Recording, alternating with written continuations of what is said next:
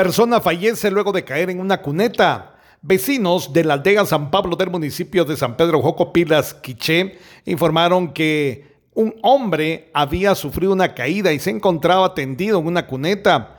Bomberos municipales departamentales de la estación número 49 ya nada pudieron hacer por esta persona, pues ya no presentaba signos vitales. El ahora fallecido fue identificado preliminarmente como Samuel González de 40 años, quien habría fallecido a consecuencia de una posible intoxicación alcohólica y una obstrucción de la vía aérea. Desde Emisoras Unidas Quichén, el 90.3 reportó Carlos Recinos, Primeras Noticias, Primera en Deportes.